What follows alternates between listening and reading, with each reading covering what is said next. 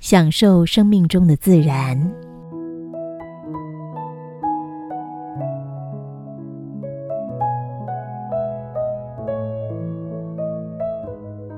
有一个青蛙哲学家看到了一只蜈蚣在走路，他心想：用四只脚走路已经够麻烦的了，蜈蚣呢是如何用一百只脚在走路的呢？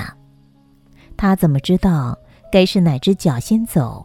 哪只脚后走？接下来又是哪一只呢？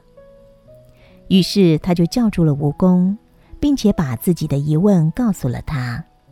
蜈蚣说：“我一生都在走路，但是却从来没有想过这个问题。现在我必须要好好思考一下，才能回答你。”蜈蚣站在那儿好几分钟，他发现自己动不了了，摇晃了一会儿。然后他倒下了。他告诉青蛙：“请你不要再去问其他的蜈蚣同样的问题，我已经无法控制自己的脚了。”文章分享到这儿，不知道您有些什么样的感触呢？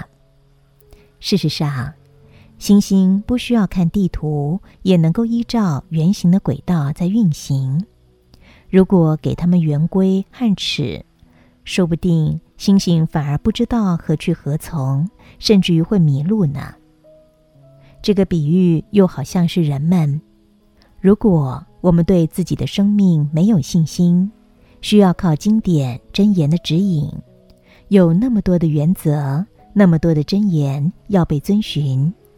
当分别心升起的时候，它的结果和青蛙。